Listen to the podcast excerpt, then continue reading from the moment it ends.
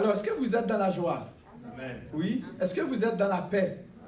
Est-ce que vous avez vraiment cette sérénité à l'intérieur de vous, sachant que Dieu est en contrôle? Dieu est en contrôle de ta vie. Dieu connaît le nombre de tes jours et il n'y a même pas un brin de tes cheveux qui va tomber sans l'autorisation et la permission de ton Dieu. J'espère que tu le crois. Moi, je le crois. Il n'y a rien qui peut m'arriver sans l'autorisation et la permission de l'Éternel.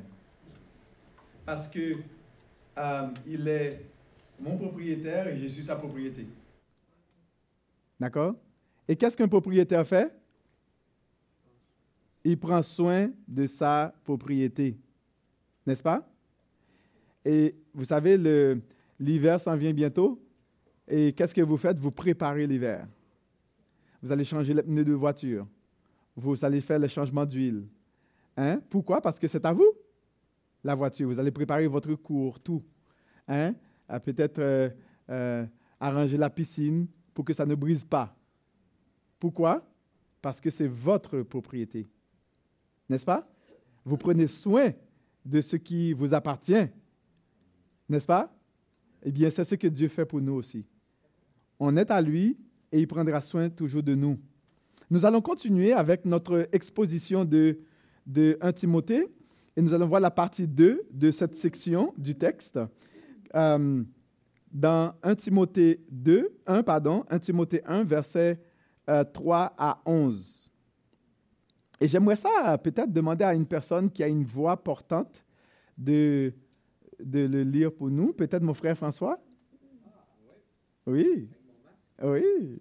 Oui, je l'ai pris sous le coup. J'aime ça prendre les gens sur le coup. Oui, c'est ça. OK, je vais essayer de vous lire ça fort. 11. Oui. Je te rappelle l'exhortation que je te fis à mon départ pour la Macédoine, lorsque je t'engageais à rester à Éphèse afin de recommander à certaines personnes de ne pas enseigner d'autres doctrines et de ne pas s'attacher à des fables et à des généalogies sans fin, qui produisent des discussions plutôt qu'elles n'avancent l'œuvre de Dieu dans la foi. Le but du commandement, c'est une charité venant d'un cœur pur, d'une bonne conscience et d'une foi sincère. Quelques-uns, s'en étant détournés, s'étant détournés de ces choses, se sont égarés dans de vains discours. Ils veulent être docteurs de la loi, ils ne comprennent ni ce qu'ils disent, ni ce qu'ils affirment. Nous n'ignorons pas que la loi est bonne, pourvu qu'on en fasse un usage légitime. Sachant bien que la loi n'est pas faite pour le juste, mais pour les méchants et les rebelles, les impies et les pécheurs, les irreligieux et les profanes, les, les parasites, les meurtriers, les impudiques, les infâmes, les voleurs d'hommes, les menteurs, les parjures ce qui est contraire à la saine doctrine, conformément à l'évangile de la gloire du Dieu euh, bienheureux, l'évangile qui m'a été confié. Amen. Merci Seigneur, on te prie d'ouvrir notre intelligence, euh, de fouiller jusqu'au plus profond de notre intellect pour pouvoir déposer ta parole dans nos cœurs. Seigneur, si tu vois que euh, notre cœur est comme l'endroit pierreux, euh, l'endroit où il y a des pignes, ou le bord du chemin, nous te prions de faire un travail préliminaire, euh, de, faire un, de, faire un travail de défrichage dans notre cœur pour que la parole puisse tomber dans la bonne terre, pour qu'elle puisse produire beaucoup de fruits pour ta gloire. Seigneur, tu es la seule personne qui est capable de faire ça. Et c'est pour cela que nous nous confions en toi, que c'est toi qui vas faire germer cette parole dans nos cœurs. C'est toi qui vas nous restaurer. C'est toi qui vas nous parler. Tu connais nos, besoins, nos, le besoin le plus profond de notre être intérieur. Tu vois que tu sais que nous avons besoin d'être restaurés. Nous avons besoin d'être rafraîchis par toi, Seigneur Dieu. Euh, euh, bénis-nous, parle-nous, que le Saint-Esprit puisse agir dans nos cœurs, dans le nom de Jésus. Amen. Rapidement, on va faire un petit, un petit rappel du but de, de la lettre. Euh, Paul a écrit, il avait écrit à, Timothée dans le but de bien l'équiper, d'accord pour son ministère pastoral et dans sa marche avec le Seigneur. Paul se souciait de Timothée et il se souciait aussi de l'Église de Jésus parce qu'il savait que l'Église de Jésus-Christ, euh, c'est son épouse. D'accord? Paul avait un, respect énorme pour, pour les racheter, pour les saints. Il les appelle les saints. Euh, il les appelle le fiancé, c'était la fiancée de Jésus. Euh, Paul aimait l'Église, il aimait les gens de l'Église, parce qu'il savait que Christ s'était donné pour eux à la croix, que Christ euh, a souffert à la croix pour eux. Donc l'apôtre Paul, il voulait équiper Timothée, qui était un jeune, un jeune de la foi, qui était timide, euh, malgré que Timothée avait, avait, avait, reçu un don exceptionnel, mais Timothée était timide. Il était gêné. Et Paul voulait l'encourager à combattre le bon combat de la foi. Et on avait un peu euh, présenté la structure de ce, petit paragraphe que nous avons. Euh, premièrement, c'était le contexte qu'on a vu dimanche passé, le but de la prédication. Euh, Paul vraiment va dire à Timothée pourquoi est-ce qu'il va lui faire cette recommandation? D'accord? Il va lui, présenter le but. Il va aussi présenter la tendance des faux la tendance des faux. Et aussi, euh, à la fin de cette partie, il va présenter une bonne utilisation de la loi.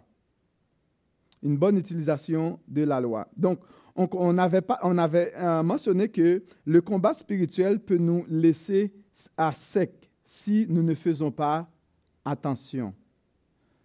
Si on ne fait pas attention, le combat dans la foi va nous laisser à sec.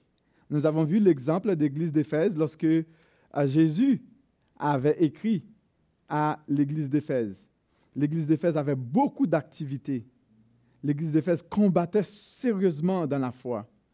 Mais l'église d'Éphèse avait perdu son premier amour pour Jésus et pour les autres.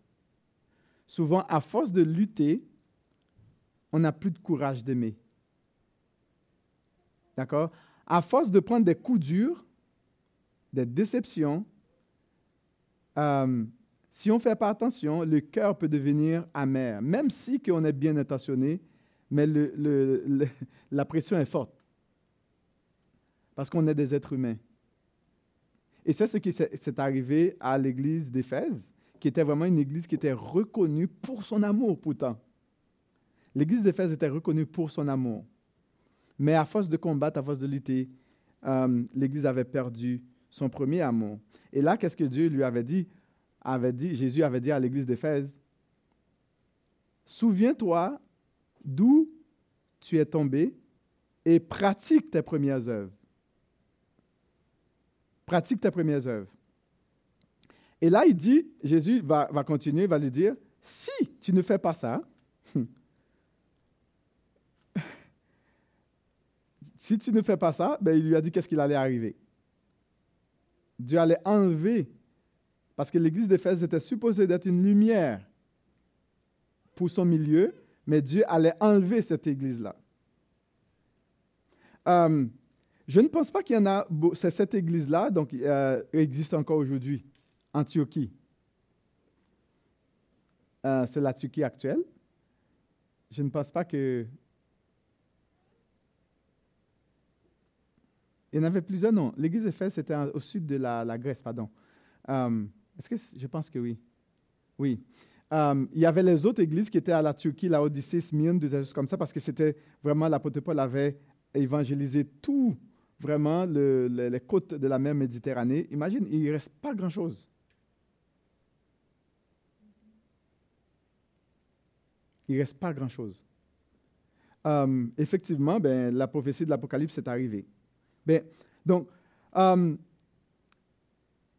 l'idée, c'est qu'il nous faut beaucoup de carburant pour continuer sur le chemin de la vie. Du bon carburant spirituel. Et notre carburant spirituel, c'est le Saint-Esprit qui a, on a besoin d'être rempli de, ah, si vous voulez continuer sur la route et que vous voulez aller loin, eh bien, à un moment donné, qu'est-ce qui va arriver si tu n'as plus de carburant? ben, tu ne pourras pas continuer ton voyage. Est-ce que c'est aussi simple que ça? Et là, tu as besoin encore de, mettre d'autres carburants dans, ta voiture si tu veux continuer à, marcher. L'amour de Jésus est notre carburant spirituel pour continuer euh, dans, dans, le chemin de la vie. Et si on n'a pas, c'est le seul carburant qui peut vraiment durer et qui peut continuer à nous faire avancer. C'est l'amour de Jésus. Et si nous n'avons pas l'amour de Jésus, je vous garantis qu'on n'ira pas loin. Parce qu'on va prendre tellement de coups, tellement de déceptions, on va devenir vraiment comme on va, on va développer des, des écœurantites. Je ne sais pas si vous avez déjà développé des écœurantites. Puis il y a des gens qui ont développé des écœurantites contre les églises. Ils ont eu trop de coups, trop de blessures. Et ces personnes, ça ne, leur tente plus. Ils ne veulent rien savoir. Et parfois, il y en a même qui deviennent à combattre contre l'Église. C'est fou, hein? Pourtant, c'était des personnes zélées, encouragées. Ils vont même, euh, souvent ils deviennent euh, vraiment en, colère. Donc Paul a rappelé à Timothée que le but de la prédication est d'amener les gens à aimer Dieu, d'amener les gens à être transformés à l'intérieur d'eux-mêmes, dans leur propre cœur. Euh, et cet amour doit venir d'un cœur pur, pas pour profiter des gens, pas profiter de leur argent, de leur temps ou de ce qu'ils possèdent. Non. Cet, amour doit venir d'un cœur pur. Parce qu'on désire que les gens progressent, parce qu'on désire que les gens euh, soient bénis, que les gens soient encouragés. On veut, on le fait. On veut voir les gens pleinement épanouis dans leur marche avec le Seigneur. On veut leur bien. Eh bien, c'est pour ça, ça doit venir d'un cœur pur.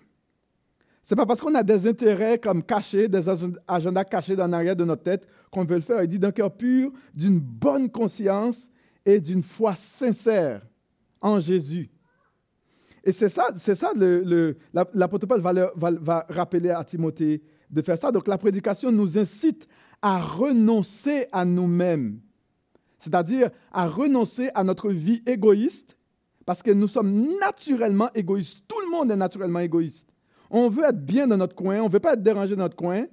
Puis la, parole de Dieu veut nous faire, veut nous déraciner de notre style de vie égoïste pour nous permettre à vivre une vie pleinement épanouie en Jésus, basée sur l'amour.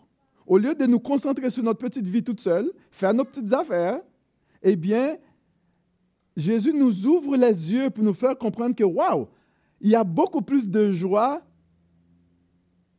beaucoup plus de joie de donner que de recevoir. Il y a beaucoup de joie.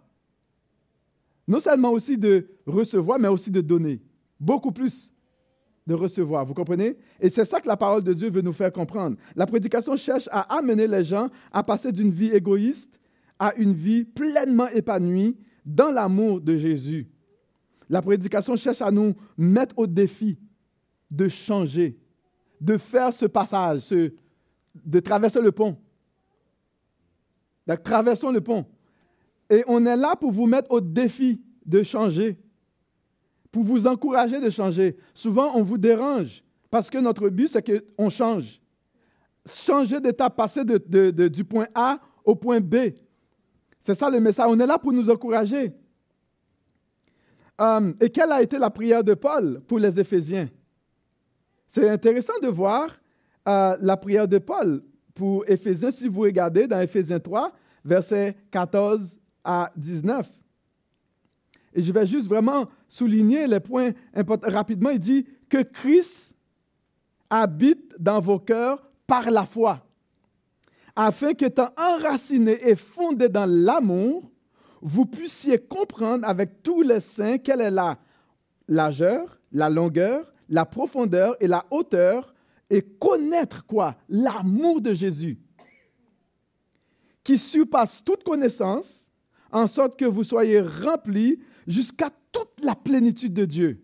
Mon ami, quelle prière Donc le but de Paul, c'est que vraiment que nous soyons remplis de Dieu.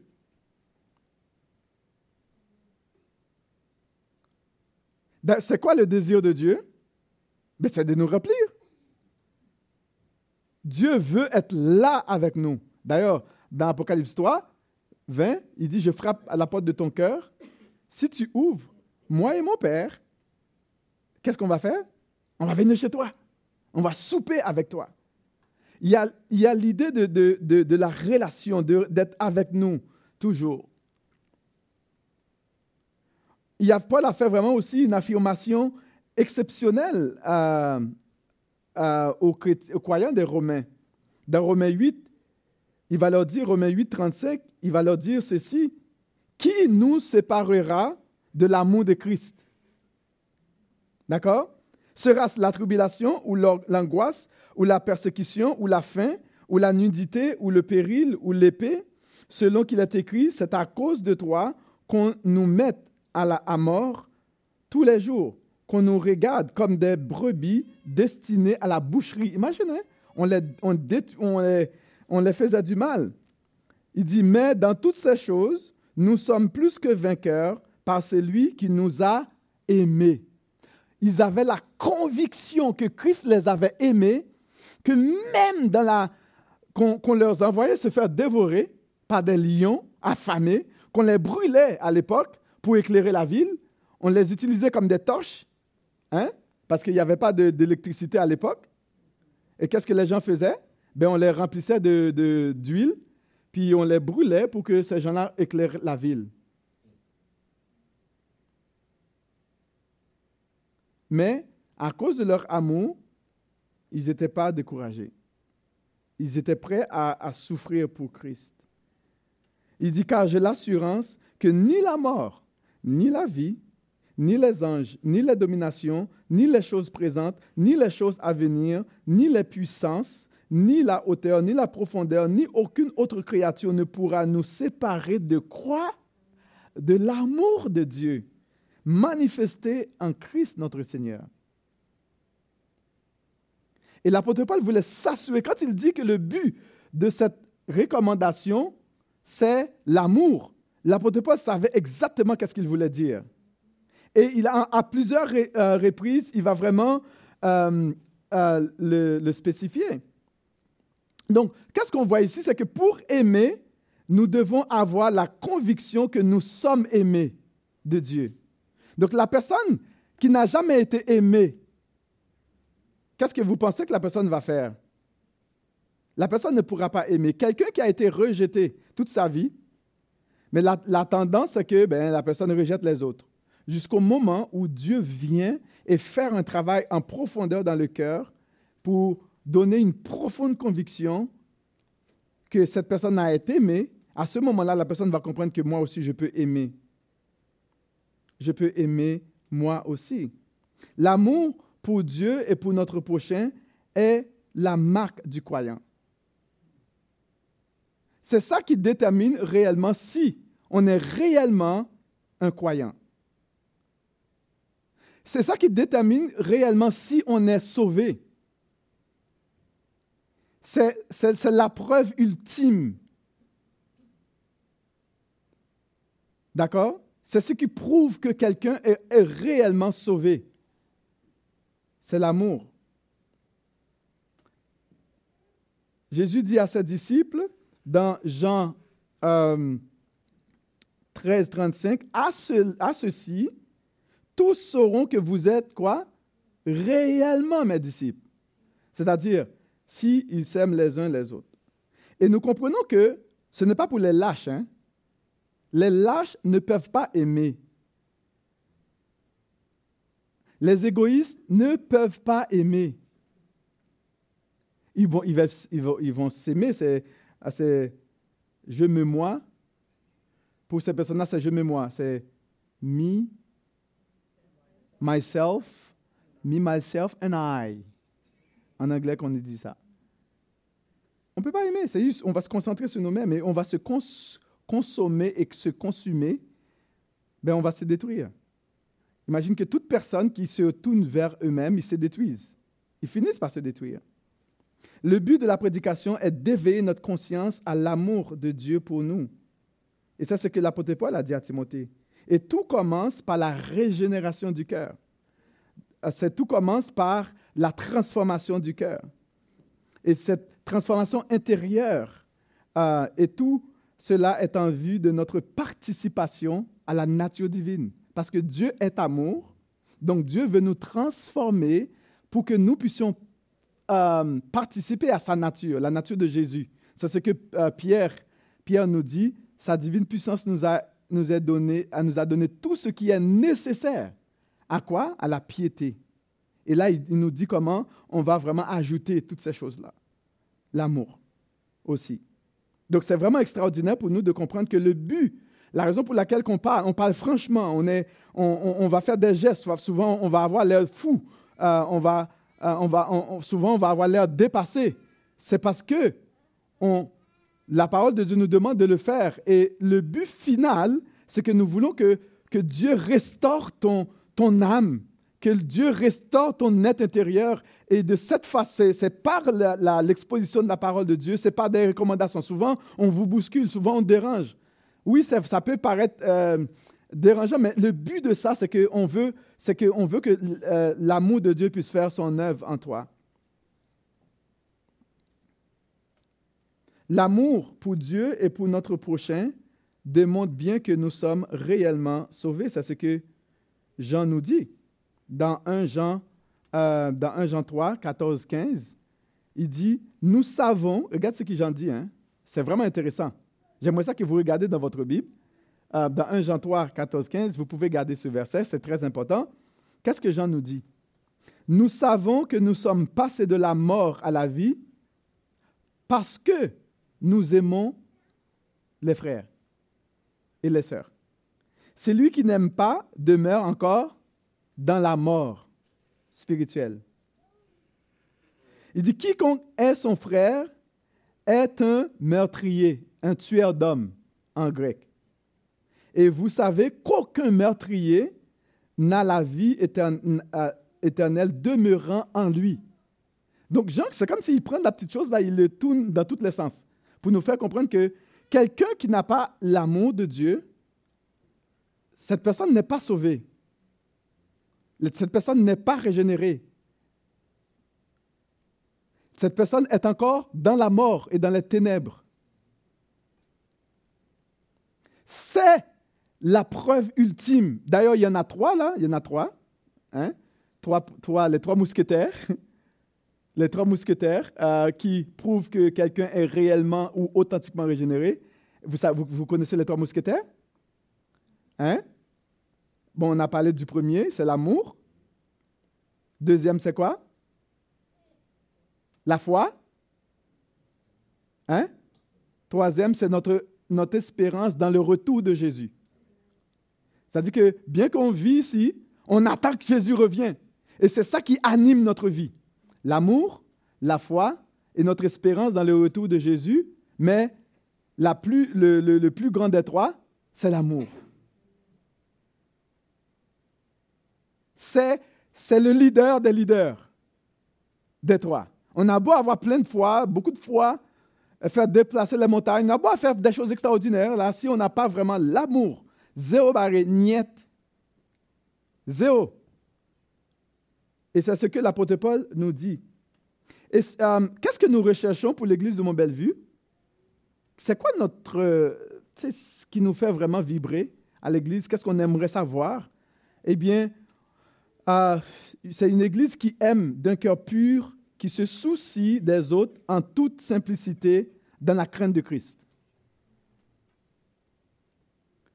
On veut que ce soit une Église chaleureuse, où on se soucie les uns des autres. Une Église qui soit unie dans la foi pour la cause de Christ. Une Église qui savoure Jésus à chaque instant, à chaque fois qu'on se trouve ensemble là, on est content de nous retrouver, on est joyeux, on n'a pas besoin d'avoir plein de protocoles, de, règles par-ci par-là, mais on savoure Jésus ensemble et on a de la joie de nous retrouver. Euh, on a de la joie de nous retrouver. Et question de réflexion, est-ce que chacun de nous contribue à construire l'Église en amour? Est-ce que je contribue à le faire? C'est ça la question que je me pose moi personnellement?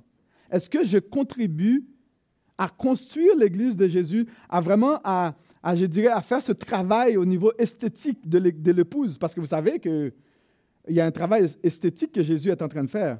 Il n'y aura pas de rides. Quand Jésus va présenter l'Église à Jésus, il n'y aura pas de rides. Je ne sais pas quel genre de mascara que Jésus va mettre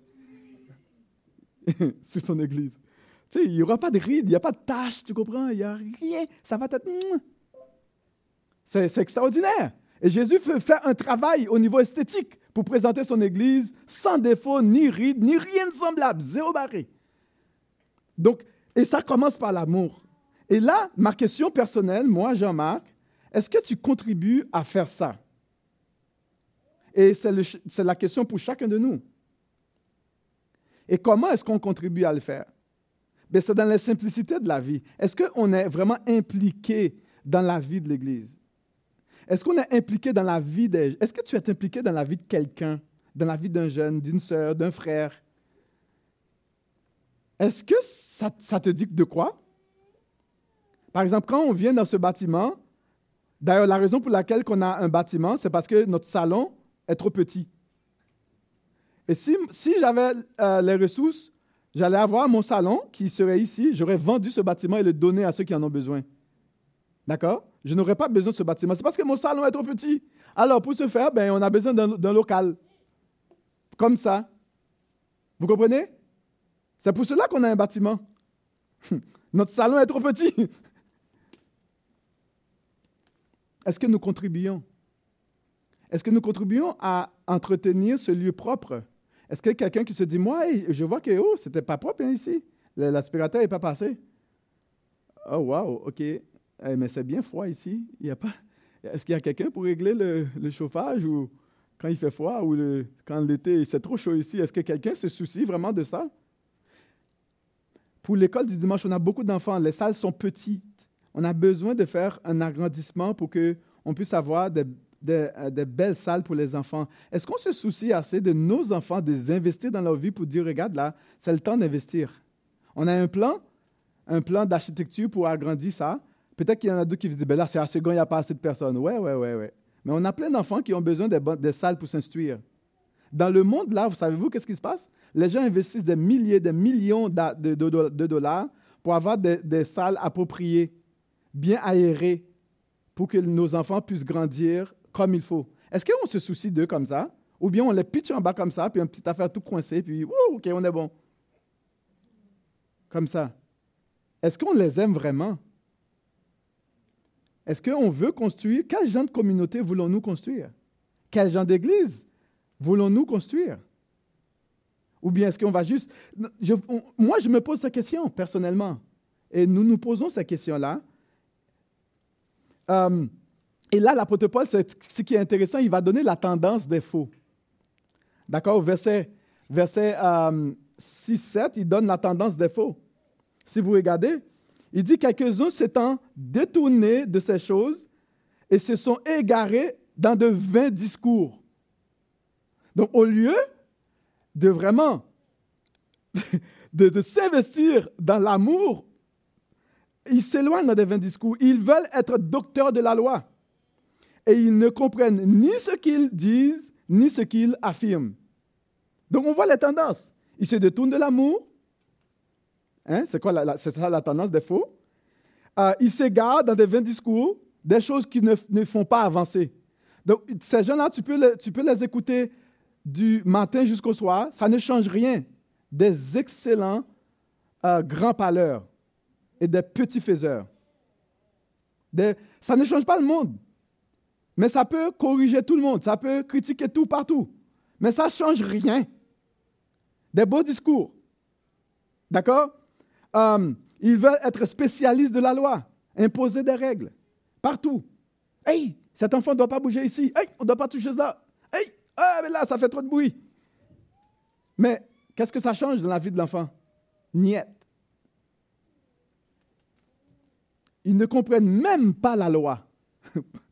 Et il dit, ils utilisent la loi mal. Souvent, on utilise la loi comme une arme pour détruire les gens au lieu de l'utiliser pour construire les gens. Souvent, il y a des lois économiques. Hein? Il y a des lois qui existent. Ce sont des lois pour, euh, pour faire de l'argent. On utilise la loi mal. Bon, s'il y en a, les gens, ils sont fatigués, ils font de la grève, et puis on veut leur forcer à aller au travail, bon, on va mettre une loi spéciale pour leur forcer d'aller travailler. Parce qu'on a, on a besoin que la productivité. On ne se soucie pas. Pourquoi est-ce que ces gens chialent? Mais on va leur mettre une loi.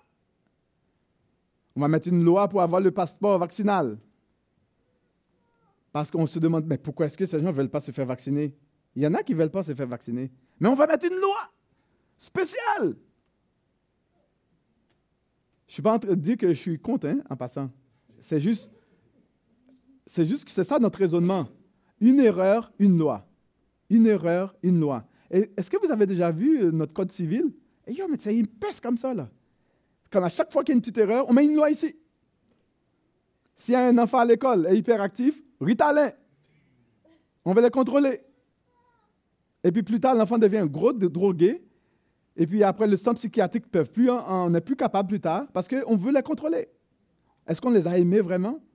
Et l'enfant, il y a juste un enfant. Moi, quand j'étais enfant, peut-être qu'on m'aurait donné trois tonnes de Ritalin. J'étais tellement juste comme ça, non? Je ne serais pas comme ça. Aujourd'hui, je serais comme.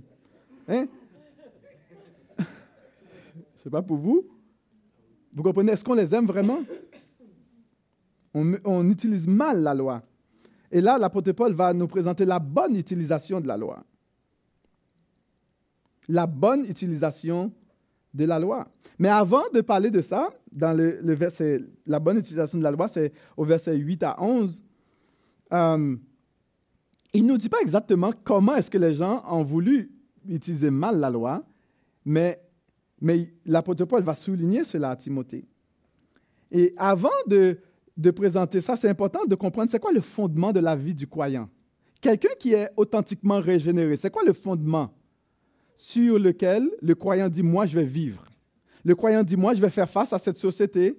C'est quoi, quoi, le fondement? Le fondement de cette personne, premièrement, on va voir, c'est la grâce. C'est-à-dire que le croyant, le vrai croyant, il dit que je ne suis plus sous la loi, mais je suis sous la grâce. La grâce, ça veut dire que il y en aura toujours assez. Quelle que soit la situation auquel j'aurai à faire face, il y en aura toujours, il n'en manquera jamais. Vous comprenez? Jésus est mort à la croix pour moi, je n'ai rien mérité. Et Dieu, il a eu amour, par amour pour moi, il, a, il a donné sa vie à ma place, je n'ai pas travaillé pour, c'est gratuit. Jésus m'a donné tout. Et Jésus a pris mon ancienne vie et m'a donné sa, nouvelle vie, je crois. Eh bien, Jésus m'a aimé. Je comprends que Dieu a tant aimé le monde qu'il a donné son Fils unique, afin que quiconque croit ne, ne, périsse pas, mais qu'il ait la vie éternelle en lui. Donc, il m'a donné sa grâce, son amour. Donc, le fondement du vrai croyant, c'est la grâce, l'amour, la foi et l'espérance du retour de Jésus. Non seulement ça, mais aussi le fondement du croyant, du vrai croyant régénéré, c'est le service d'un cœur pur. Ah, le croyant, il ne va pas se frustrer si quelqu'un ne, ne respecte pas, même si par exemple, si la personne est en train de s'occuper du bâtiment et que quelqu'un vient et laisse un bout de papier ici, ben, moi, ça me frustre puis je ne vais plus nettoyer le bâtiment. Non, ce n'est pas ça le vrai croyant. Il va dire, OK, je comprends que ça me frustre, mais je suis là pour servir. Il va le nettoyer, il va enlever le bout de papier par terre. Vous comprenez? On ne va pas se frustrer, on va dire, ah, je ne vais plus faire. Donc, c'est le service d'un cœur pur, c'est l'humilité en Jésus. Je ne me crois pas au-dessus de personne. Je ne peux pas essayer de voir plus loin que, euh, que je ne suis pas réellement. C'est la justice dans la vérité et l'amour. C'est ça le, le vrai fondement du croyant. Et le croyant va vivre par ça. Et il est animé de l'Esprit de Dieu qui lui permet de vivre cet amour-là. Le juste comprend et accepte que la loi est bonne sans en faire un usage mauvais. D'accord? On ne va pas prendre la loi comme, euh, comme un outil de guerre. D'accord? On va le prendre pour le bien-être. Pourquoi est-ce que euh, l'apôtre Paul va nous présenter ces choses? Premièrement, c'est pour comprendre que le juste n'est pas sous le régime de la loi. D'accord? Le juste avait changé. le juste est passé du régime de la loi au régime de la grâce par la foi en Jésus. À partir du moment que le juste, le croyant, il met sa foi en Jésus, il est passé, il a, passé sous, la domination, sous la, de, de la condamnation au royaume de Christ. Et le régime de la grâce exige que nous marchions par l'Esprit. Le régime de la grâce exige que nous soyons continuellement transformés dans notre intelligence. C'est-à-dire que la connaissance que j'ai eue aujourd'hui ne sera pas la connaissance pour demain. On, connaît encore mieux. La manière dont j'ai aimé aujourd'hui ne sera pas la manière dont j'aime demain, que je vais aimer demain. Je grandis, grandis dans mon amour. Le confort que j'ai eu aujourd'hui ne sera pas le confort pour demain. Ce sera encore mieux. C'est qu'on progresse de gloire en gloire. Et on va pas, nos acquis aujourd'hui, on ne va pas juste les regarder puis, oh, oh on ne veut pas perdre. Non, non, non, non. La grâce de Dieu est suffisante, est toute suffisante. Et si j'ai perdu aujourd'hui, je sais que je vais retrouver demain. Pourquoi? Parce que la grâce de Dieu est toute suffisante. Il y en a assez. Les ruisseaux de Dieu sont pleins d'eau. Je n'ai pas besoin d'avoir peur qu'il n'y aura plus d'eau. Il y en a assez d'eau. Dans, dans, tu vois, dans le lac de Dieu, là, il y a assez d'eau. Il y en aura toujours assez avec le Seigneur. Mais ce régime exige une confiance dans le Seigneur, dans la sagesse de Dieu, dans sa manière de faire les choses. On sait que Dieu, il sait ce qu'il fait. Même si que je ne comprends pas, je sais ce qu'il fait. Je sais que Dieu est parfait, il est excellent, il est amour, il m'aime. Même lorsque je ne comprends pas ce qu'il fait, je lui fais confiance et j'avance. D'accord? Sous le régime de la grâce, ce n'est pas que nous vivons pour nous-mêmes et par nous-mêmes, c'est que nous vivons en Jésus et pour Jésus. L'apôtre Paul dit, ah, ce n'est plus moi qui vis, c'est Christ qui vit en moi. D'accord? Et voici ce qu'il va dire dans Galates 2, verset 20, 21. Il dit, j'ai été crucifié avec Christ. Et si je vis, ce n'est plus moi qui vis, c'est Christ qui vit en moi. Si je vis maintenant dans la chair, je vis dans la foi au Fils de Dieu, qui m'a aimé. C'est ça qu'il dit, qui m'a aimé et qui s'est livré pour moi. Je ne rejette pas la grâce de Dieu, car si la justice s'obtient par la loi, Christ est donc mort en vain. Donc, c'est quoi le problème des faux croyants? Le problème des faux croyants, c'est qu'ils ne sont pas capables. premièrement, ils ne sont pas sous, ils ne sont pas capables de vivre ce nouveau régime, le régime de la grâce, de l'amour, vous comprenez, de la justice, de la vérité. Ils ne sont pas capables parce qu'ils ne sont pas sous ce régime-là. Et ils sont sous le régime de la loi. D'accord? Donc il ne faut pas attendre à ce que quelqu'un qui n'est pas authentiquement régénéré puisse nous aimer. Attendons-nous pas ça. Il ne faut pas attendre, que ces personnes-là puissent avoir un comportement chrétien. Ce ne serait pas raisonnable. Parce que ces personnes-là sont sous un autre régime. C'est le régime de la loi. Euh, que font les faux croyants? C'est ça la question. Mais qu'est-ce qu'ils font? Eh bien, ils font un mauvais usage de la loi. D'accord? C'est ça que l'apôtre Paul nous dit. Ils vont faire un mauvais usage de la loi. Et ils ne vont pas faire un bon usage de la loi. Par exemple, le chrétien, qu'est-ce qu'il fait de la loi? Il ne va pas prendre la loi comme une, une, arme. Il va prendre la loi comme un point de référence. Il ne va pas rejeter la loi, il va le prendre comme un point de référence. Il va l'utiliser. Bon, est-ce que vous, pour les personnes qui font des recherches, on a des livres de référence. Bon, on veut vérifier est-ce que telle chose est là, donc on va regarder, OK, tel dictionnaire. Tu comprends? Oh, ça, c'est une bonne définition du mot. On, regarder, on va regarder notre dictionnaire pour trouver la bonne définition du mot. D'accord? C'est ça que le, croyant va faire. Donc, il va regarder, est-ce que vraiment pour s'assurer que, oh, est-ce que je marche vraiment dans la justice ou pas? La loi va être comme un point de référence pour le croyant. Il va, ça va lui permettre de regarder, est-ce que vraiment, comme je suis en train de marcher vraiment dans la foi? La loi, vraiment, il, le, le, faux croyant sait que la loi le servait à, à, à le pointer vers un sauveur. Le croyant sait qu'il a ce sauveur maintenant. Il a reçu ce sauveur maintenant. C'est bon, c'est bon, c'est correct. D'accord? Il n'y a pas, de... Il va bien aller.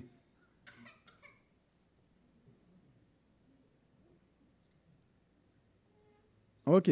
Bon. Eh, c'est bon, c'est correct. Il parle, il dit non, c'est bon. OK, c'est bon. D'accord, d'accord? Mais qu'est-ce que le, faux croyant fait?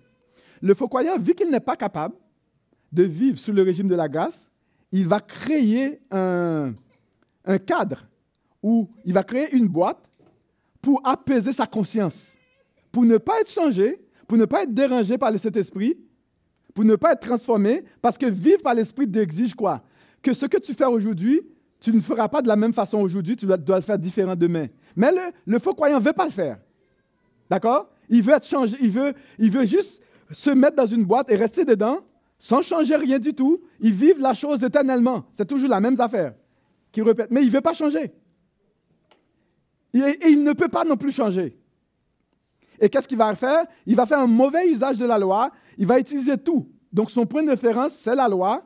Et le point de référence du vrai croyant, c'est la grâce, c'est l'amour, hein?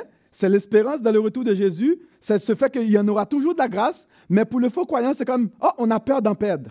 On a peur d'en manquer. Donc, on va tout faire pour, pour conserver ce que nous avons déjà, nos acquis. D'accord? On a peur. On a peur d'en manquer. On en a peur. Vraiment, on veut. On, on, vit dans cette, cette peur, cette peur de tout. D'ailleurs, l'amour, qu'est-ce que l'amour fait? L'amour bannit quoi? La crainte. D'accord? Et ce que Dieu fait, veut, c'est nous transformer. Les faux croyants font une mauvaise usage de la loi. Paul dit que la loi n'est pas faite pour les justes, selon le verset 8.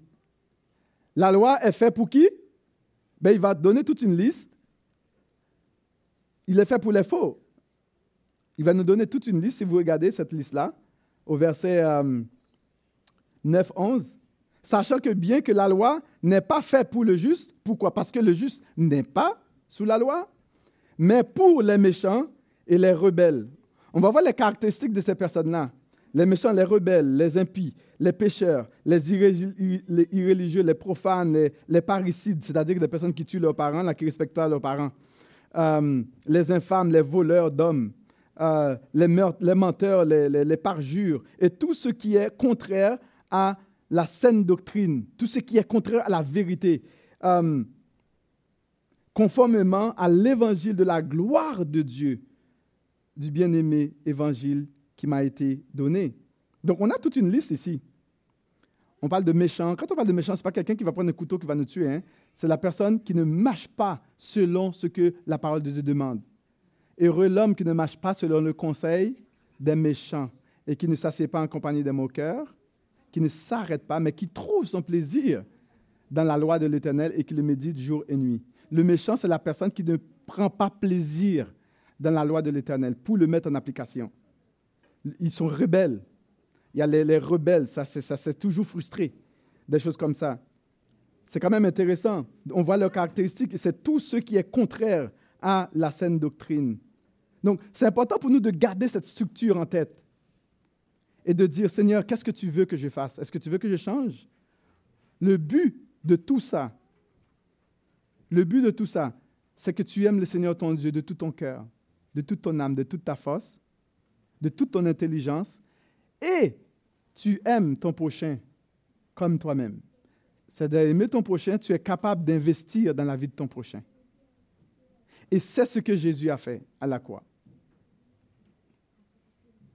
Jésus, il ne s'est pas arrêté de s'asseoir comme sous son trône puis recevoir la louange des anges. Il, il est venu investir. Il s'est humilié pour nous. D'accord? Et c'est ce qu'il nous demande de faire. Jésus n'avait pas peur de se faire humilier parce qu'il savait que son Père l'aimait, il savait qui il était, il savait d'où il venait, il savait que même lorsque les gens lui ont dit de n'importe quoi, on sait de le rejeter, l'humilier, ça ne le dérange pas parce que Jésus savait l'amour que son Père avait pour lui.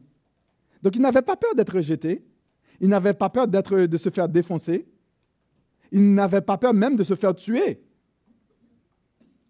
Parce qu'il savait que son Père n'allait pas le laisser comme ça. Et Jésus, il a utilisé son pouvoir pour servir les autres. Il a utilisé sa capacité pour faire du bien aux autres.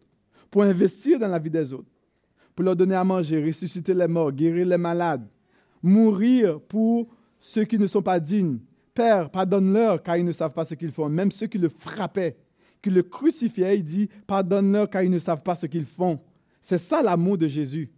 Et c'est le but de, pour lequel l'apôtre Paul a, écrit à Timothée, le but de cette recommandation, le but de ces instructions, c'est l'amour. Le vrai amour, l'amour authentique qui va nous transformer, qui va nous libérer du poids du péché, du mal. Et c'est ce que Jésus veut faire pour nous ce matin. Nous allons prendre le repas du Seigneur. Qu'est-ce que cela nous rappelle? Cela nous rappelle que Jésus s'est livré pour nous à la croix. Moi, je ne méritais pas que Jésus soit mort pour moi. Moi, quand je me regarde là, moi, je, ne mourrais même pas pour ma propre tête. Quand je regarde mon état, ben non. À peine mourrait-on pour un juste. Mais Jésus, il dit, lorsque nous encore Paul nous dit dans Romains, lorsque nous étions encore des pécheurs, Christ est mort pour nous.